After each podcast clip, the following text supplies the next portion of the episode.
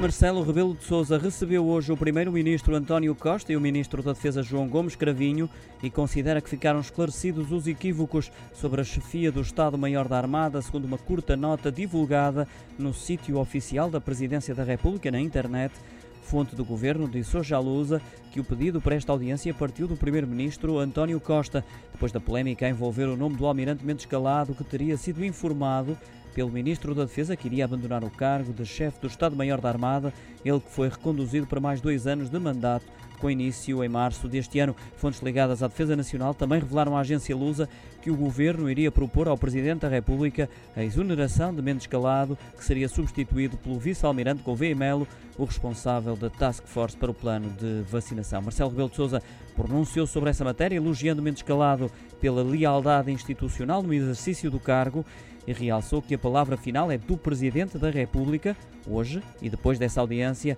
revela em nota divulgada no site da Presidência da República que tudo ficou esclarecido.